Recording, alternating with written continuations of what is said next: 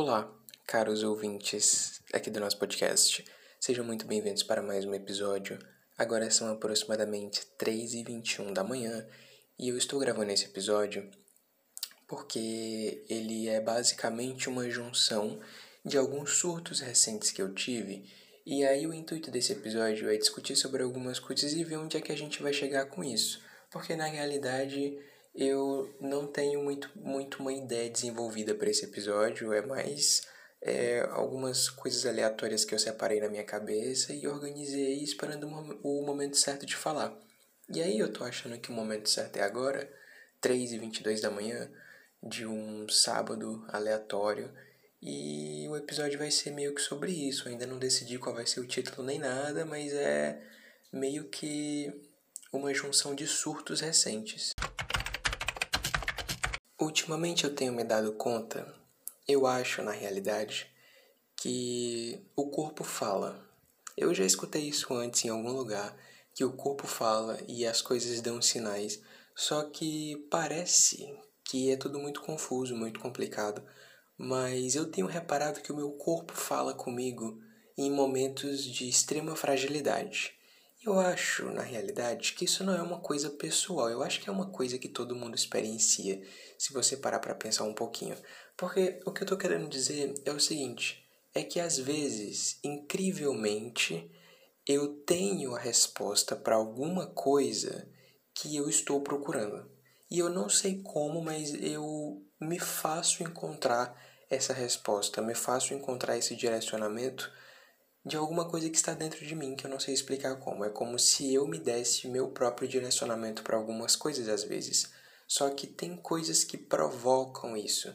Tipo assim, al, al, alguma coisa precisa acontecer na minha vida para que desperte esse lado de sabedoria dentro de mim, para que eu encontre o que eu estou procurando, para que eu me dê um direcionamento para onde eu devo ir. É como se tudo já estivesse aqui o tempo todo e aí eu só precise de uma alfinetadinha, de um chute para que o sistema funcione e eu entenda mais ou menos o que, é que eu tenho que fazer. E aí eu, por essa ótica, eu lembro que tem um podcast aqui no Spotify que eu escuto muito, que é Autoconsciente, o nome do podcast. Inclusive, eu recomendo muito que você escute caso você queira buscar uma, uma ótica filosófica diferente aí para sua vida, eu acho muito. E aí eu lembro que em um episódio aleatório que eu escutei aí faz um tempo, que a moça que faz esses, esses episódios, ela disse, né, que as respostas para as coisas estão dentro de você. E aí você quer buscar em tudo, em todos os lugares, lá fora, dentro de outras pessoas, você quer buscar de todas as formas, mas você não olha para dentro de você porque tudo que você precisa está aí dentro. E no início, quando eu escutei isso há um tempo atrás, eu fiquei um pouco fiquei com um pouco de receio, porque eu não entendi muito bem o que ela quis dizer, até o ponto de eu conseguir ter a percepção de entender o que foi que ela realmente quis dizer com isso. Se você estiver de mente aberta para entender o que a, se você tiver de mente aberta para entender as mensagens que você mesmo se dá naqueles momentos de maior fragilidade é onde você tem um contato mais íntimo com você e aí as respostas que você precisa, que estão dentro de você, se manifestam. Só que nos momentos de fragilidade, onde você tem esse contato íntimo e aí você pode pegar uma percepção, você pode pegar ali uma resposta que você precisa, você também pode não pegar. Tipo assim, você, você recebeu um chute e aí tá ali na sua mão a resposta para alguma coisa que você está procurando. Mas aí você não, não vê, você não consegue, você não se dá a oportunidade de perceber aquilo e aí o momento passa. A resposta passa de bandeja pela sua frente e aí você vira a cabeça para o outro lado e aí o momento passa. E aí você vai ter que esperar o seu próximo momento de fragilidade. Você vai ter que esperar o próximo momento onde tudo vai se conciliar para você conseguir pegar ali aquela coisinha que você não pegou ainda, que você ainda está procurando. E ultimamente eu tenho percebido isso, né? Que o corpo fala, não só o corpo, mas tudo à minha volta. Existe algo maior do que, do que eu possa dizer falando o tempo todo várias coisas que eu não consigo perceber, porque estou muito imerso nos meus próprios problemas e em coisas que não tem, não tem necessidade, em coisas inúteis. Estou muito imerso em coisas inúteis e nos meus próprios problemas que não percebo absolutamente nada às vezes. E aí eu levo dois anos, três anos para entender uma coisa simples que o tempo todo esteve passando na minha frente, mas eu sempre viro a cabeça para o outro lado e perco o momento certo. Eu sei que parece um pouco loucura, mas isso está fazendo muito sentido para mim ultimamente, e eu sei que tem alguns estudos que provam que o nosso subconsciente armazena tudo que é tudo que o consciente como é que eu posso dizer que o nosso subconsciente armazena todas as coisas e, e o nosso consciente armazena o que a gente consegue se lembrar o que a gente considera meio útil, mas o subconsciente armazena tudo o tempo todo, até no momento que a gente está dormindo, o nosso subconsciente está captando todas as coisas à nossa volta.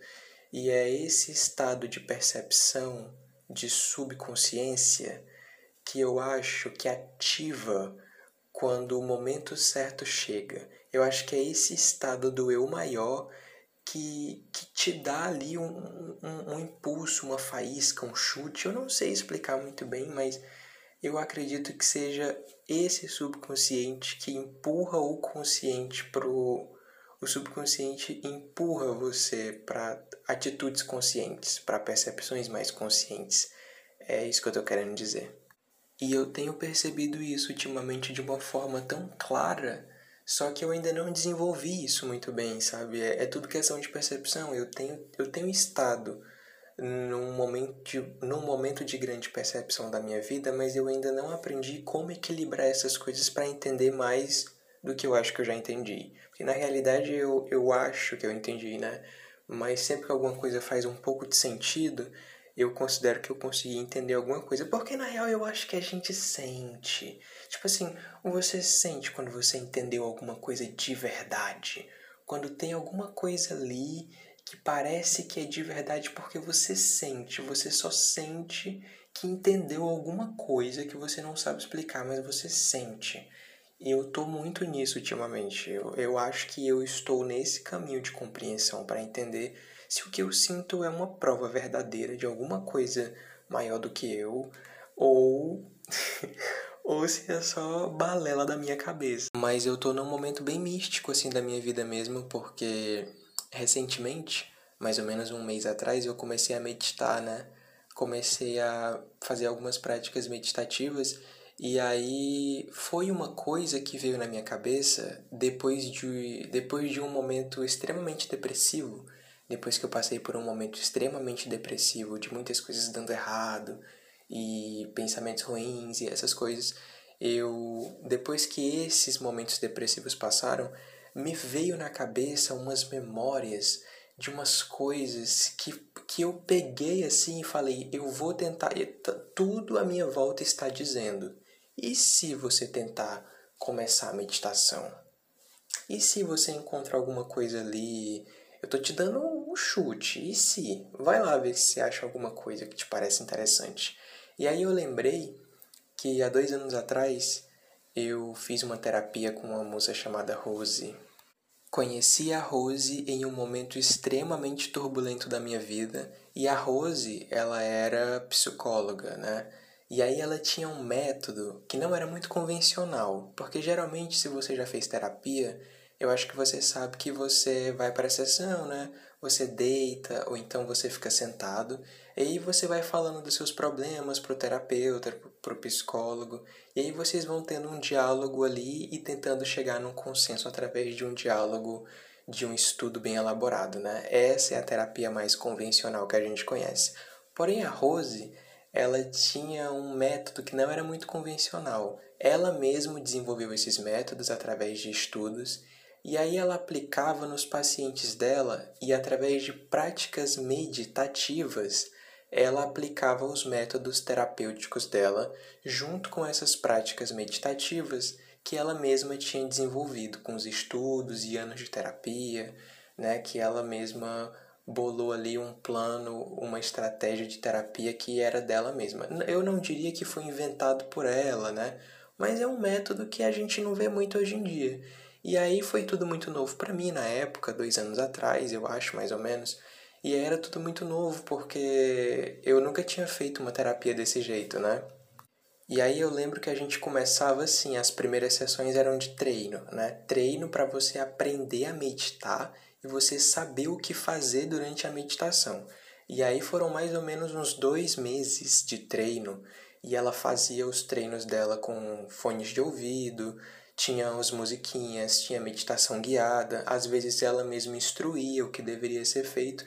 E eu devo confessar que foram uns dois meses, barra três meses ali, meio chatinhos, porque eu não entendia muito bem, é, meditação era uma coisa meio nova e meio chata para mim na época, e aí eu né, fui meio balanceado. Mas com o tempo eu fui, eu fui entendendo o que fazer, como fazer, fui criando um certo gosto pela metodologia e pela meditação, e aí com o passar do tempo a gente começou a aplicar os métodos terapêuticos dela, né? Quando já estava bem desenvolvido, quando eu já sabia como meditar e o que fazer durante a meditação, a gente começou a aplicar os métodos terapêuticos dela. E aí, mais ou menos uns três meses depois, eu lembro que aí eu ia para a sessão terapêutica e aí eu começava a meditar e aí eu ia dizendo para ela tudo que eu estava vendo durante a minha meditação.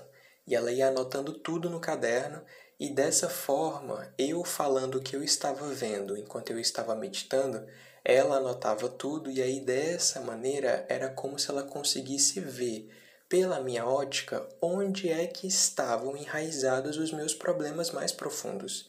Era como se ela pegasse os meus óculos, né, colocasse nos olhos dela e visse ali, não 100%, mas da melhor maneira possível, o que estava me impedindo de andar para frente, onde é que estavam as coisas. E, e aí, de, através disso, ela desenvolvia métodos para que eu aprendesse a lidar com isso, para que eu soubesse o que fazer com isso. E foi tudo muito interessante, porque foi de um, de um enriquecimento pessoal muito grande e foi muito legal, né? A gente passou mais ou menos uns seis a sete meses nessa metodologia terapêutica de meditação, conversação e tudo mais. E aí depois desse período eu acabei saindo porque eu achei que já estava bom, que eu não precisava mais tanto, que eu já estava mais tranquilo, e eu acabei saindo da terapia. E, e, passei a fazer minhas práticas meditativas em casa mesmo, né? Fora da terapia. Só que com o tempo, coisas vai, coisas vêm, e aí eu acabei parando de meditar. E isso fazem mais ou menos uns dois anos, né? Dois, quase três anos. E aí, recentemente, passei por momentos bem complicados, bem complicados mesmo. E aí, do nada, veio na minha cabeça algumas memórias dessa época. E eu entendi que era como se o meu subconsciente estivesse dizendo: Cara, tenta, né? Vai ali, vê vê como é que, vê como é que você vai fazer, tira um momento para para refletir, para meditar, para tentar equilibrar todas essas coisas que você está sentindo. Porque na real eu não desaprendi nada, né? Tudo que eu aprendi naquela época ainda está gravado aqui na minha cabeça, então é só eu reaplicar esses métodos novamente. E aí fazem mais ou menos um mês que eu estou é, começando as minhas práticas meditativas. Pela, eu, eu já comecei, né? Mas um mês eu acho muito pouco, assim, para dizer que eu sou praticante da meditação. Eu vou esperar fechar uns dois meses mais ou menos para dizer que eu sou praticante da meditação, porque no momento eu não acho que eu não me considero praticante da meditação. E, e tem sido tem sido muito enriquecedor para mim ter começado a meditar novamente. Eu acho que eu tenho percebido as coisas com um pouco mais de clareza no exato momento em que eu parei e fui meditar um pouco para entender onde eu estava, o que, que eu estava fazendo, que sinais o universo estava me dando e como eu vou equilibrar isso, porque eu ainda não entendi como é que eu vou equilibrar isso, mas pelo menos eu entendi o momento de parar para respirar um pouco e aí você vai seguindo de pouco em pouco, sem aquela agitação toda das coisas, né? E eu sei que para quem escuta, ai, meditação, meditação muito chato, né? Não tenho paciência, não gosto de meditação. Primeiramente, para você que quer começar a meditar e você não sabe por onde começar, eu recomendo que você procure métodos, né? Qual o método que você mais gosta? Porque na meditação existem vários métodos meditativos. E a primeira coisa que você tem que fazer, se você quer começar a meditar, é entender qual método você mais se identifica. Qual é o melhor método para você? E aí você vai no YouTube e você procura lá meditações guiadas. Aí você vai vendo qual é a meditação que mais agrada a você e aí com o tempo você vai desenvolvendo isso até você conseguir fazer sozinho e você entender como faz e o que faz. Mas é sempre importante ter um profissional que te oriente, né? Mas eu acho que dá para você fazer sozinho. Se você quer entender um pouco mais e você quer colocar em prática, eu acho que dá para você fazer sozinho. Começa procurando o método que você gosta e colocando em prática ali os métodos que você gosta. E no início eu acho que pode ser meio, meio chato, mas quando você pega e você entende o que fazer, é de um enriquecimento pessoal muito grande. E no momento tem sido, tem sido, como eu posso dizer, tem sido é, tem sido meu local onde eu posso parar, analisar o mundo à minha volta e entender o que, é que eu vou fazer agora. Tentar algumas outras possibilidades e não não levar tudo numa agitação constante, né? Eu acho que ter começado a meditar me fez não levar a vida tão, tão a sério quanto eu estava levando, porque às vezes eu esqueço das coisas. Eu, eu aprendo as coisas, mas eu acho que eu esqueço muitas vezes o que eu aprendi e aí eu preciso de um tapa na cara para lembrar que eu já aprendi isso, né? Um ano atrás, meu filho, que você aprendeu isso, você está passando pela mesma situação de novo para ver se você realmente aprendeu. E aí você você se esqueceu disso, você sabe o que fazer. Agora faça o que você aprendeu. Por que você desaprendeu? O que apagou isso da sua cabeça, né? Porque o universo coloca você em situações simultâneas para ver se você realmente aprendeu o que ele te ensinou lá atrás. E aí, se você não aprendeu, cinco anos passando pela mesma coisa, dez anos passando pela mesma coisa, vinte anos passando pela mesma coisa, para que em algum momento você entenda o que realmente você tem que pegar ali que você ainda não pegou. E eu sei que a gente fala muito cada coisa no seu tempo, né? Tudo no seu tempo, cada coisa no seu tempo. Mas eu acho que às vezes a gente se atrasa de propósito na vida porque tudo é muito difícil, tudo é trabalho. E aí você tenta uma vez, você tenta outra vez, e aí não dá nada certo, e você desiste. E aí você se atrasa de propósito e leva dois anos para aprender uma coisa que você claramente teria aprendido em um ano e meio ou em um ano. E às vezes parece muito mais fácil, né? Realmente, às vezes parece muito mais fácil deixar de lado e não lidar com isso, não querer entender isso, não querer saber o que é isso. Eu mesmo faço isso quase sempre. Quase sempre não. Aliás, o tempo todo. Tudo que parece difícil demais de entender, eu vou deixando de lado e vou resolvendo questões que parecem mais simples. Tanto que a minha lista tá enorme. E eu falo disso em todo episódio, porque às vezes eu realmente acho que dá muito trabalho e não dá para ficar bancando o intelectual o tempo todo. Então, às vezes eu, eu tá com foda-se mesmo. E vou resolver isso só mês que vem, daqui a dois meses, daqui a três. E eu me atraso de propósito, em algumas vezes, justamente pelo fato de não querer me desgastar tanto para me dispor a um trabalho de alguma coisa que eu nem sei se vale a pena mesmo, mas ultimamente eu tenho tentado criar uma percepção mais positiva para essas coisas, embora eu não tenha uma percepção muito positiva, porque eu surto mesmo às vezes, sabe? Tipo, eu tenho percebido que as emoções da vida, assim, os estágios da vida, são incontroláveis. E aí você entender que tem coisas na vida que você não controla e tem coisas na vida que você controla, primeiro você entender o que é que você controla. Depois você entender o que é que você não controla na vida, porque fica muito mais fácil de você saber quando você está passando por uma situação incontrolável. Porque às vezes você está passando por uma situação incontrolável e você quer ter o controle daquela situação, mas você não vai ter, porque é uma situação incontrolável. Então eu acho que é importante na vida você ter essa sensibilidade consigo mesmo de entender onde é que você pode controlar as coisas e onde é que você não pode controlar. Por exemplo, ultimamente percebi que às vezes vivo momentos intensos de extrema tristeza. E nesses momentos de extrema tristeza, eu passo uma semana inteira, duas semanas inteiras, no meu quarto comendo e dormindo, vendo séries, chorando, tendo crises, assistindo filme, vendo série, chorando, dormindo, tendo crise e assistindo série e isso. É só basicamente isso que eu faço. E aí eu me cobro para estar bem, me cobro para ser produtivo, para sair de casa, para fazer alguma coisa e eu não consigo. E aí eu fico pior do que eu já estava, porque eu acho que eu deveria estar feliz, só que eu não consigo estar feliz porque eu estou mal. E aí eu fico ainda pior porque eu não consigo estar feliz.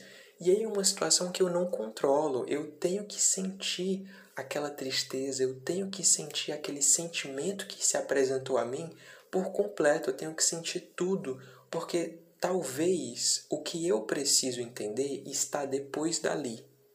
Então, enquanto mais eu me cobro para estar bem, mais eu me atraso, mais eu me prendo nesse sentimento, e aí uma coisa que era para durar um mês dura dois, dura três, dura quatro, e você não sabe o porquê. Quando na realidade, se simplesmente se permita sentir o que está acontecendo.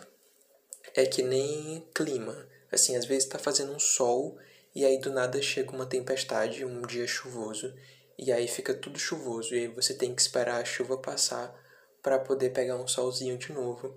E aí no solzinho você vai lá e você descobre alguma coisa que você só poderia ter descoberto se a chuva tivesse chegado e se a chuva tivesse partido para o sol chegar de novo. Então eu tenho tido um pouco mais essa percepção às vezes para não me desgastar tanto com coisas que são desnecessárias. Porque se, tem uma coisa que eu faço é acumular problemas desnecessários e surtar por coisas desnecessárias. E é um ciclo, né? Eu, eu faço isso mesmo. Eu, eu dou chilique, eu surto por coisas desnecessárias e eu só entendo que aquilo era desnecessário quando eu surto por uma coisa extremamente desnecessária. Ou seja, até nos surtos, às vezes, que a gente tem no dia a dia na vida, era necessário porque a gente só consegue entender o que a gente deveria entender se a gente tiver pequenos períodos de surtos por coisas bestas. O importante, eu acho, é não se prender a essas coisas bestas, porque tem muita coisa séria na vida que já torna ela muito difícil. E aí você vai colocando pequenas coisinhas desnecessárias em volta desses problemas, e aí, meu Deus, aí você está não está se ajudando, você você não estamos nos ajudando. Eu sei que eu acho que eu me, eu acho que eu me ajudo e ao mesmo tempo eu não me ajudo. Inclusive eu falei sobre isso em um dos episódios anteriores, que eu me amo, mas eu também me odeio, porque ao mesmo tempo que eu quero me ajudar, eu percebo que às vezes eu não quero me ajudar. E aí eu fico nessa dualidade, nessa luta de o que, o que, que eu quero de mim. Eu me quero bem, eu me quero mal, eu me quero bem e mal, o que, que eu quero? Porque às vezes eu, eu dou uma pedrada na minha cabeça. E às vezes eu quero ficar ali de conchinha me consolando, fazendo carinho em mim e entendendo que eu sou um pobre, um pobre bebê coitado nesse mundo marginalizado de violências e coisas ruins. Então eu fico ali nessa dualidade de me odeio, me amo, mereço sofrer, não mereço sofrer. O que você está fazendo? Calma, não faça isso. E é um transtorno, eu, eu acho que não é transtorno de personalidade não, mas é uma coisa aí que que eu tenho que anotar para levar para terapia para entender o que é, porque é uma coisa que eu não sei, eu não faço nem. Primeiramente, eu não sei nem como lidar com isso. É uma coisa que eu eu não sei nem como, como, como que eu lido, não sei nem como. É, é tipo, é aceitar esse traço tóxico, levar para terapia e entender o que que tá por detrás disso, ou não, né? Porque na realidade eu não faço ideia do que fazer. Às vezes eu acho que eu sei o que fazer, aí eu percebo que eu não sei de nada. Então é uma coisa assim bem sei não sabendo. E eu acho que a vida em si se resume a esse achar de coisas que na realidade a gente não sabe de nada. Então, não acho que você sabe de alguma coisa, porque talvez você não saiba de nada. Mas pelo menos eu sei, né, minha idade, meu nome, onde eu moro e algumas besteiras, mas coisas muito grandes. Eu acho que eu não sei mesmo. E é com esse mistério, com esse não saber, com essa dúvida e com todas essas angústias, tristezas e felicidades, esse emaranhado de sentimentos inexplicáveis, que eu encerro esse episódio e até o próximo episódio. E aí, se você está escutando a gente pelo Spotify, pelo Deezer ou pelo Anchor, que eu não faço ideia de por onde você está escutando esse podcast, segue a gente aí na plataforma se você achou alguma coisa legal, se você achou alguma coisa interessante. E aí a gente se vê no próximo episódio, que eu não faço ideia de quando vai sair. Pode ser que saia um amanhã mesmo, ou daqui a dois meses. Porque eu sou meio imprevisível, até comigo mesmo. E aí, se eu me engano, quem dirá esse podcast. Então, não tem nada saudável aqui. É um, uma coisa assim. Uma coisa inexplicável. Até o próximo episódio. Tchau, tchau.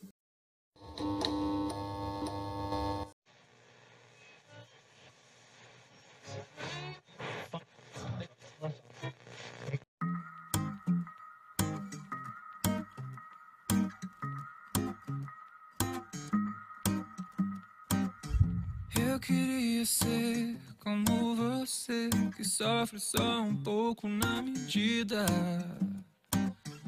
Eu queria ser igual você, que já se alinhou, seguiu com a vida. Mas eu sou ele, eu sou daqueles que se desfaz com todos os finais.